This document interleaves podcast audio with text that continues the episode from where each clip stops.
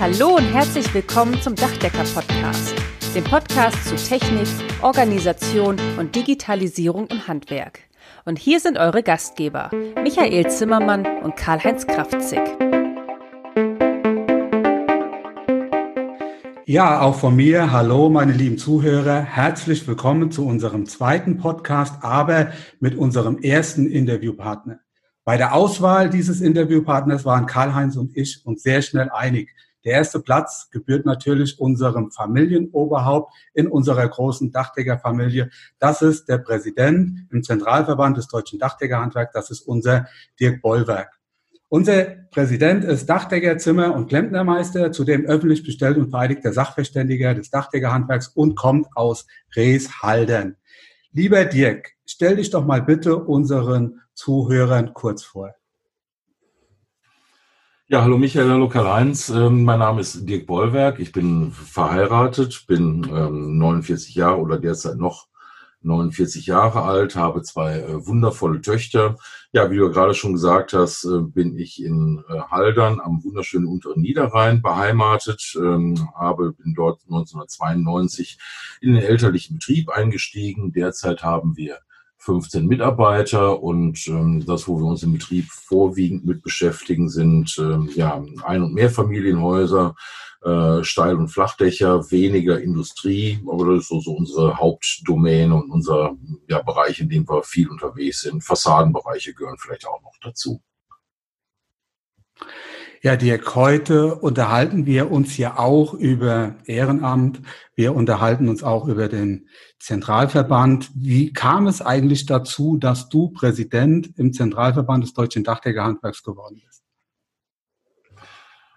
Ja, ja, ja, ja, zunächst mal muss man äh, sagen, dass äh, das Amt des Präsidenten natürlich was ganz Besonderes ist und dass ich dieses Amt irgendwann äh, mal ausfüllen und ausüben würde, habe ich mir früher auch nie träumen lassen und das erfüllt mich auch heute noch mit großer Freude und Dankbarkeit. Allerdings, ja, ist ja, wollt ihr beide ja wissen, wie es dazu gekommen ist und ja, wie ja gerade schon gesagt, bin ich seit 1992 Dachdeckermeister und ähm, habe da schon früh festgestellt, dass ich also neben meiner Arbeit im Betrieb auch die in der Berufsorganisation oder Erinnerung mir großen Spaß macht und äh, bin da dann relativ schnell zur Gilde gekommen. Das ist die Jugendorganisation im Dachdeckerverband Nordrhein, wo sich also junge Dachdeckermeister treffen, sich austauschen und werden Seminare veranstaltet und ähm, ja, zurückblicken muss ich sagen, das war eine, eine wunderschöne Zeit, die mich ähm, auch sehr geprägt hat und zum anderen auch den Grundstein für mein heutiges Amt äh, gelegt hat.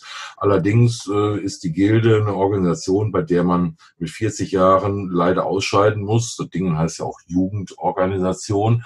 Und ähm, ja, damals galt ich im Verband auch schon als äh, ja, junger und äh, ja, junger Wilder, der was verändern wollte, Ideen hatte und, und, und Sachen voranbringen wollte und äh, Änderungen, das war mir dann auch relativ recht schnell klar. Verändern geht natürlich auch nur, wenn man sich selber einbringt, weil abwarten und Tee trinken sind ja nicht so meine äh, Kerndomänen. Und so habe ich mich dann eingebracht. Ich war im Dachdeckverband Nordrhein lange im Vorstand und seit 2001 Vorsitzender im Verband Nordrhein. Und als Landesinnungsmeister nimmt man, nimmt man auch an Mitgliederversammlungen teil, ähm, Hauptvorstandssitzungen und hier kommen Ehrenamt und Hauptamt aller Landesverbände mehrmals im Jahr zusammen und da merkt man dann, welchen Einfluss wir im Dachdeckerhandwerk nehmen können, nicht nur im Bereich Fachtechnik, sondern auch auf einer äh, großen politischen Bühne bundesweit und äh, ja auch teilweise europaweit. Und das hat mich schon sehr, sehr gereizt, mal da oben mitzumischen. Und wenn der eigene Verband einem das höchste Amt im Dachdeckerhandwerk zutraut und man nominiert wird,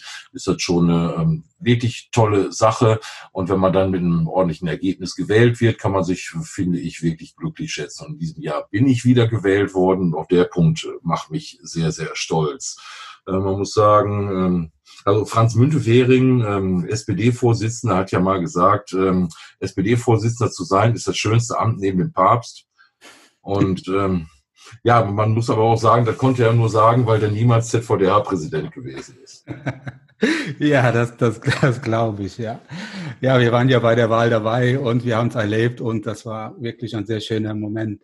Aber was mit Sicherheit die Zuhörer interessiert, was mich persönlich, wahrscheinlich auch Karl-Heinz sehr interessiert, ja, wie schaffst du es denn überhaupt Ehrenamt, ja, Selbstständigkeit, dann Sachverständigenbüro und auch deine Familie unter einen Hut zu bekommen? Ja, man muss sagen, das klappt natürlich ähm, ja auch nicht immer nur gut und ist insgesamt auch eine äh, hohe Herausforderung, die ich äh, durchaus am Anfang auch äh, unterschätzt habe. Ähm, ich bin viel mehr unterwegs als früher und zum Präsidentenamt kommen ja noch weitere ähm, Ämter hinzu, die man dann sozusagen mit äh, erbt.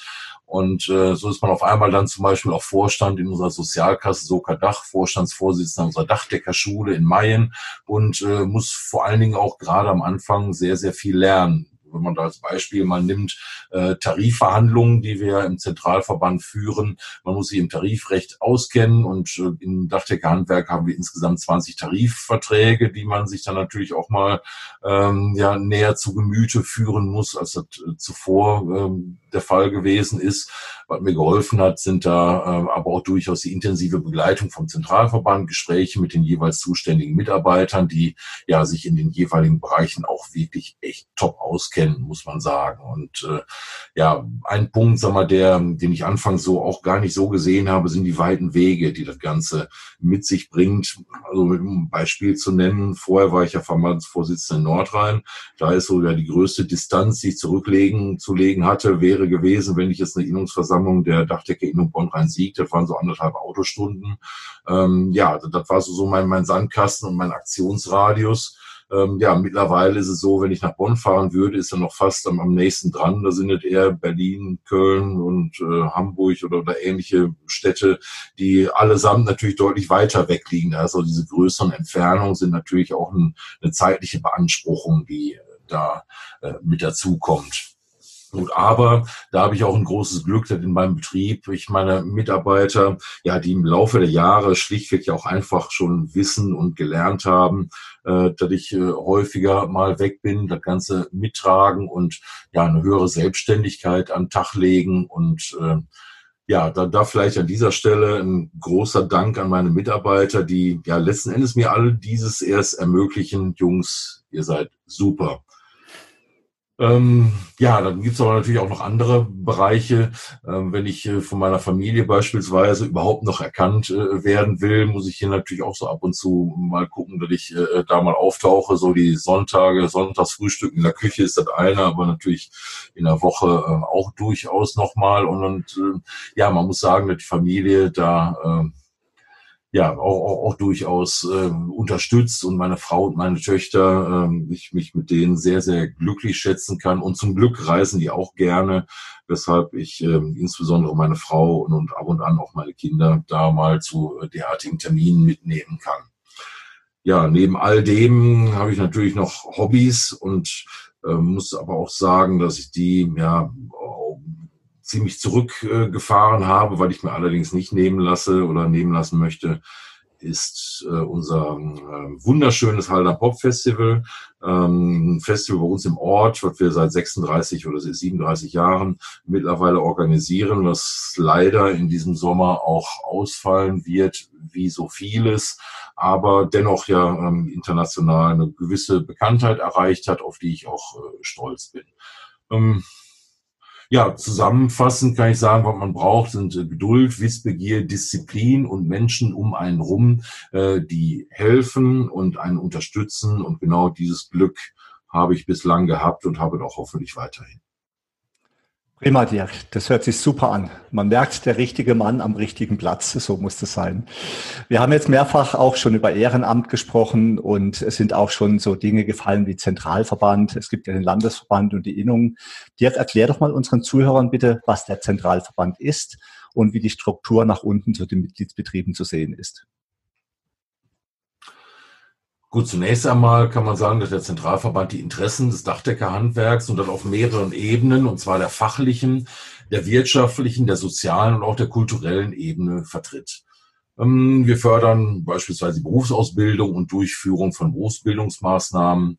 Wir ähm, stellen fachtechnische, aber auch betriebswirtschaftliche Leistungsfähigkeit des Dachdeckerhandwerks sicher. Und ja, ein ganz wichtiges Werk ist dabei natürlich auch unser Fachregelwerk, wenn nicht gar das Wichtigste. Und nicht umsonst heißen wir daher auch Fachverband Dachwand und Abdichtungstechnik. Aber die betriebswirtschaftlichen Themen sind für unsere Betriebe von, von äh, auch sehr hoher Wichtigkeit. Wir sehen uns in der Verantwortung, den Betrieben notwendiges Rüstzeug mitzugeben, um ihre Betriebe wirtschaftlich zu führen. Und weiterhin ist der Zentralverband auch in Kontakt mit politischen, aber auch technischen Gremien, veröffentlicht Fachbücher. Und äh, mit dem DDH haben wir auch unsere eigene Verbandszeitschrift, die als Sprachrohr dient. Und äh, ja, wichtig ist natürlich auch die Pressearbeit, vor allem äh, bei politischen Themen Gehör zu haben. Und äh, ein Beispiel, was ich immer gerne äh, erwähne, ist in dem Zusammenhang die HBCD-Krise, die gezeigt hat, dass wir geschafft haben, auch mit unserem kleinen Dachdeckerhandwerk ähm, mit dem Anschreiben in den Bundesrat zu kommen und eine Entscheidung zu unseren Gunsten gekippt worden ist. Und da haben sich übrigens auch äh, andere wichtige Sachen gezeigt, durch die enge Zusammenarbeit der Innungen, der Landesverbände und dem Zentralverband äh, wir was für unsere Dachdeckerbetriebe erreichen können. Und deshalb muss eine starke Berufsorganisation also auf allen Ebenen funktionieren und kann dann äh, vieles bewirken. Ein wichtiger Punkt ist für mich auch unser Intranet, wo es um die Frage geht, was macht der Zentralverband denn so? Hier gibt's für alle relevanten Bereiche eine Fülle wichtige Arbeitshilfen, Musterschreiben, ausführliche Ausarbeitung, zum Beispiel auch zu Rechtsthemen und Ähnlichem.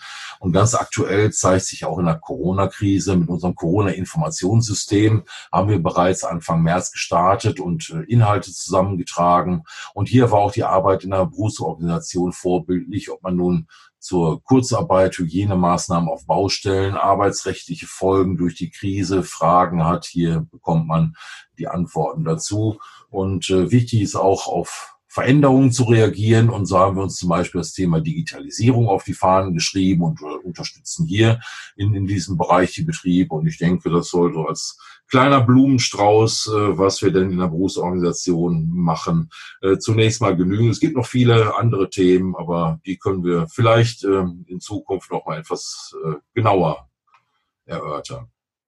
Ja, Dirk, vielen Dank für diesen Überblick. Ähm, ich glaube, unsere Zuhörer können sich jetzt so ein klein bisschen vorstellen, was wir in Verbandsarbeit äh, tun. Äh, allerdings stellt man auch fest, dass ähm, gerade so eine Innungsmitgliedschaft, also Mitgliedschaft in unserer Gemeinschaft, eher so ein bisschen rückläufig ist. Man hat das Gefühl, es wird heute gar nicht mehr so sehr geschätzt oder man glaubt nicht, dass es notwendig ist, ähm, sich auch in solchen Bereichen äh, zu betätigen beziehungsweise Mitglied zu sein. Warum glaubst du, ist es sinnvoll, äh, Mitglied dieser unserer Gemeinschaft zu sein. Also Karl-Heinz, ich glaube ja, das Gegenteil von dem ist richtig. Also ich glaube, dass der Mensch an sich Analoges braucht. Ähm, wir sind ja nicht nur analog, sondern auch so sozial oder so, so soziale Wesen. Und äh, die sind ja sowieso dazu geneigt, miteinander zu suchen. Und wenn wir in der Gemeinschaft auch noch dieselben Interessen vertreten, dann ist das Ganze ja natürlich umso besser. Aber um da ja vielleicht konkret dazu zu sagen, Innungsbetriebe profitieren natürlich auch von der vorhin beschriebenen Manpower in den verschiedenen äh, Tätigkeitsbereichen. Sie können über die jeweiligen Landesverbände auf ein Netzwerk erfahrener Berater für fachtechnische, betriebswirtschaftliche und rechtliche Themen äh, zurückgreifen, können sich auf Innungsversammlungen, auf Landesverbandstagen mit Kollegen austauschen, hören interessante Vorträge, lernen was in fachtechnischen äh, Tagungen dazu und kommen auch äh, zu Spaß und Unterhaltung, die natürlich auch da durchaus dazugehören. Und nicht umsonst wird oft und natürlich auch zu Recht das Bild der Dachdeckerfamilie beschworen. Das ist im Übrigen auch bei der Nachwuchssuche ein großer Pluspunkt. Man ist kein anonymes Rädchen in einem riesigen System, sondern ist wirklich Teil einer Familie. Und wie in jeder Familie gibt es da durchaus auch mal Meinungsunterschiede. Es gibt strittige Themen.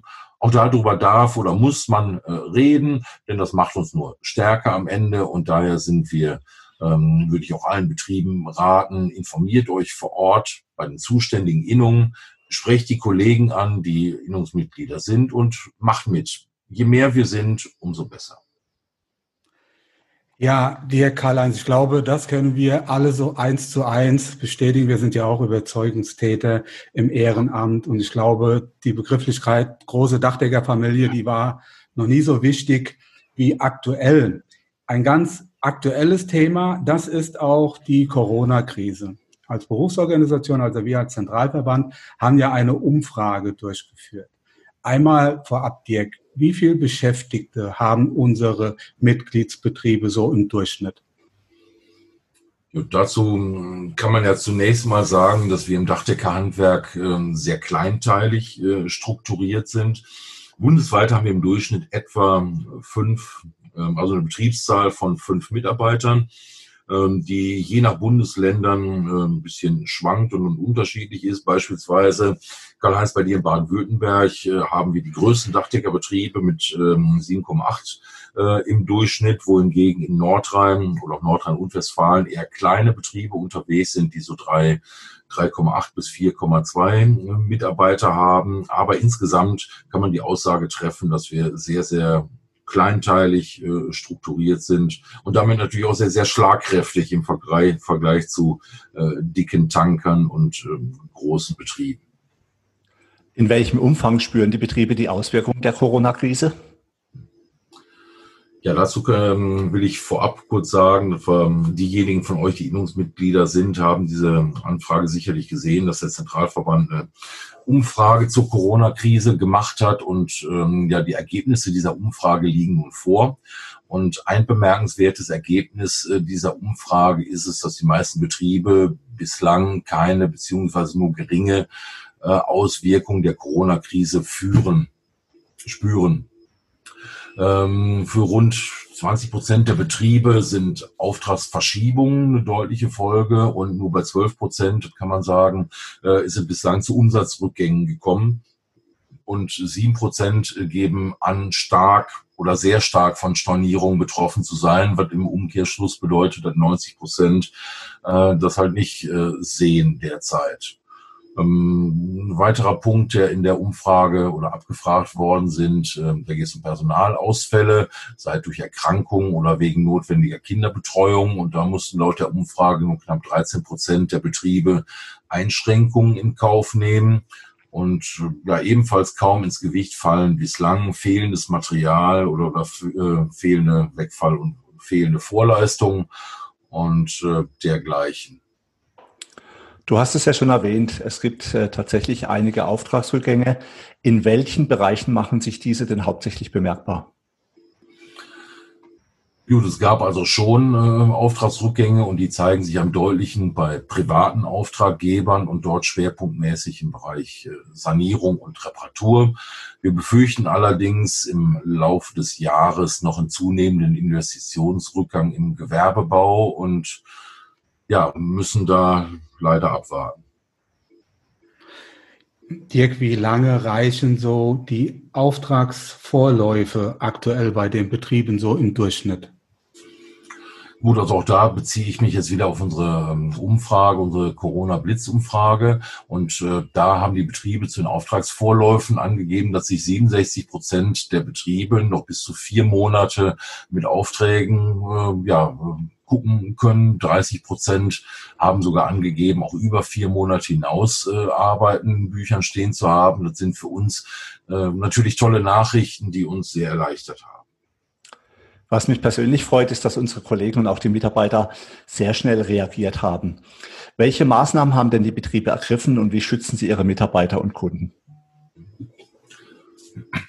Ja, also um durch die Krise zu kommen, ähm, haben wir eine Menge äh, Reihe oder eine Reihe von Instrumenten zur Verfügung, beispielsweise Abbau von Urlaub, Überstunden, Inanspruchnahme von Soforthilfen, von Krediten einführen, von Kurzarbeitergeld und gut, schlimmstenfalls äh, auch Freisetzung von Personal. Aber 60 Prozent der Betriebe sagen, äh, keines von diesen ähm, ja, Instrumenten haben wir bislang einsetzen müssen, was auch schon mal eine gute Nachricht ist. Und weil aber gemacht wurde, ähm, ist das in den Betrieben sehr großer Wert auf Hygienemaßnahmen gelegt wird. Hierfür wird den Mitarbeitern äh, die ja, das notwendige Equipment zur Verfügung gestellt und das Einhalten der Vorgaben geschult. Die äh, BG Bau hat beispielsweise hier gute Vorlagen zur Verfügung gestellt, die auch alle im Dachdecker-Intranet stehen.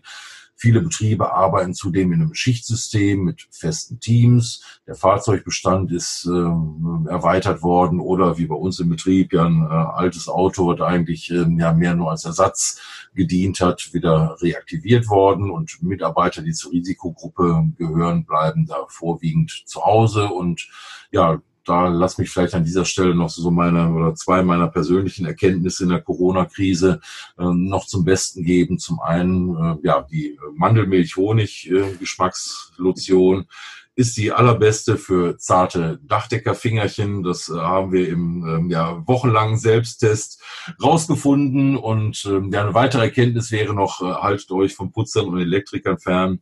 Ähm, das ist insbesondere jetzt, aber auch für den Rest vom Jahr eine gute Idee.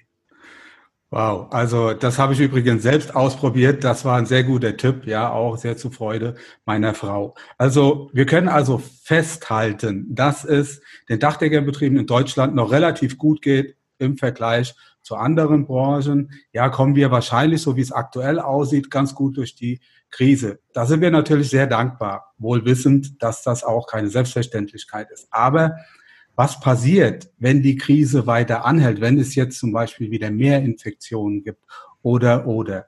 Wie schätzt du da die Lage ein? Gut, ähm, Winston Churchill war, glaube ich, der mal gesagt hat, ähm, mit Prognosen ist das so eine Sache, insbesondere dann, wenn sie in die Zukunft gerichtet sind. Wenn wir ähm, dieses Gespräch jetzt hier vor zweieinhalb oder drei Monaten geführt äh, hätten, hätten meine Werte oder Prognosen auch noch ganz anders ausgesehen. Ich will damit jetzt nur am Anfang auch sagen, ja, äh, das, wir leben in einer Welt, die sich äh, täglich oder nahezu täglich noch immer verändert. Und ähm, auch da ist es natürlich schwierig, jetzt eine Prognose über mehrere Monate oder über einen längeren Zeitraum zu geben. Ich glaube, dass wir auch im Dachdeckerhandwerk langfristig betroffen sein werden, äh, wenn Kunden ihr Geld lieber sparen und Aufträge nicht erteilen, zurückziehen oder verschieben. Und bereits jetzt ist es ja spürbar, die Nachfrage abnimmt und das Telefon deutlich ruhiger geworden ist in, in diesen Tagen und das wird sich vermutlich auch auf die Auslastung im Herbst und Winter auswirken. Und ähm, ja, da haben die Betriebe in den kommenden äh, das haben die Betriebe auch in den Kommentaren angemerkt, aber die aktuell von der Kanzlerin in Aussicht gestellten Lockerungen milden, mildern das Ganze hoffentlich etwas ab. Aber Fakt ist auch, lange kann auch der Dachdeckerhandwerk diesen Ausnahmezustand nicht durchhalten, ohne spürbare finanzielle Rückschläge hinnehmen zu müssen. Der Lockdown, also das heißt die Einstellung des Geschäftsbetriebes, nur Kosten, keine Einnahmen und reduziertes Gehalt bei den Mitarbeitern sind für uns Dachdecker aber auch nicht ganz neu. Wir nannten es bisher Schlechtwetter. Schon bisher war es Aufgabe eines Dachdeckerunternehmers, über das Jahr vernünftig zu wirtschaften, um auch Ausfallzeiten zu überbrücken. Vielleicht wäre das auch ein Vorbild für andere Bereiche. Wie sieht denn unsere Regelung aktuell bezüglich der Ausfallzeiten aus? Und es wird ja immer heißer im Sommer. Kommt vielleicht mal eine Regelung für heiße Arbeitstage im Sommer? Ja, auch das ist ja eine Erkenntnis der vergangenen Jahre, dass wir nicht nur schlechtes Wetter, sondern durchaus auch zu gutes Wetter haben können. Und ähm, die Debatte um Arbeiten bei extremer Hitze, die führen wir durchaus schon äh, länger und ja, wird ja auch immer wieder hitzefrei gefordert für äh, Dachdeckerbetriebe und die zunehmenden Hitzen, Hitzesommer mit extremen Temperaturen beflügeln diese Diskussion natürlich. Und jetzt kann man zwar sagen, ja, Dachdecker, die halten das aus, die sind daran gewöhnt, bei Hitze und Kälte zu arbeiten, aber natürlich gibt es auch hier durchaus Grenzen und ähm, insbesondere denjenigen, die ähm, so einen der vorgenannten Sätze da zum Besten geben, darf ich durchaus mal empfehlen, äh, sich dann mittags um 12 Uhr mit einem Propanbrenner auf eine äh, Flachdachfläche zu stellen und da mal so ein paar Quadratmeter zu kleben. Und ähm, ja, da denke ich mal, wird man dann relativ schnell auch feststellen, dass das Ganze auch absolut Grenzen hat. Und man sollte auch nicht vergessen, in den meisten Betrieben ähm, sind ja auch selbstverständlich Mitarbeiter und Mitarbeiterinnen bei extremen Temperaturen deshalb eben halt nicht auf die Dächer zu schicken. Ähm, das gebieten auch schon die Vorschriften vom, von Arbeitssicherheit, aber auch die Fürsorgepflicht äh, des Arbeitgebers. Und man muss wissen, dass wir schon die Saison Kurzarbeit ähm, im äh, Dezember bis März haben. Und das macht uns auch nicht immer Freude, denn witterungsbedingte, witterungsunabhängige Branchen stehen, sehen das als äh, einseitige Bevorteilung. Und hilfreich wären hier Ausnahmebestimmungen in den kommunalen Lärmschutzverordnungen, damit bei extremer Hitze auch einfach mal ein Stündchen oder vielleicht auch zwei früher angefangen werden kann. Wenn wir hier eine Lockerung erreichen könnten, wäre uns in vielen Fällen auch durchaus schon geholfen. Jetzt aber konkret zur Frage, der Zentralverband ist dabei, zusammen mit unserem Tarifpartner, ähm, der IGBAU, das tarifliche Ausfallgeld im Dachdeckerhandwerk auf die Sommermonate auszudehnen. Und bisher wird das ja nur bei witterungsbedingten Ausfällen von April, im April, Oktober und November gezahlt, äh, so dass wir die Geschichte da vielleicht ein klein wenig erweitern können. Das würde den Dachdeckerbetrieben die Entscheidung erleichtern, ihre Mitarbeiter bei extremer Witterungs, äh, extremer Hitze nach Hause zu schicken. Also ideal wäre eine Art Kaskadenlösung, äh, mehr Flexibilität bei den Arbeitszeiten, Ausnahmegenehmigung der Kommunen für Früharbeit und der Einsatz eines Sommerausfallgelds im Dachdeckerhandwerk. Ja, da hoffen wir alle auf eine baldige, vernünftige Lösung für uns. Ja, lieber Dirk, vielen Dank fürs Dabeisein und euch, liebe Hörer, vielen Dank fürs Zuhören. Damit sind wir nun am Ende vom heutigen Podcast. Wir wünschen euch viel Freude bei der Arbeit und dass auch in Zukunft alles optimal bedacht ist. Wenn euch der Podcast gefallen hat, freuen wir uns, wenn ihr ihn euren Freunden und Kollegen weiterempfehlt und auch in den sozialen Medien liked und teilt. Bis zum nächsten Mal, wir freuen uns auf euch. Euer Michael Zimmermann und Karl-Heinz Kraftzig.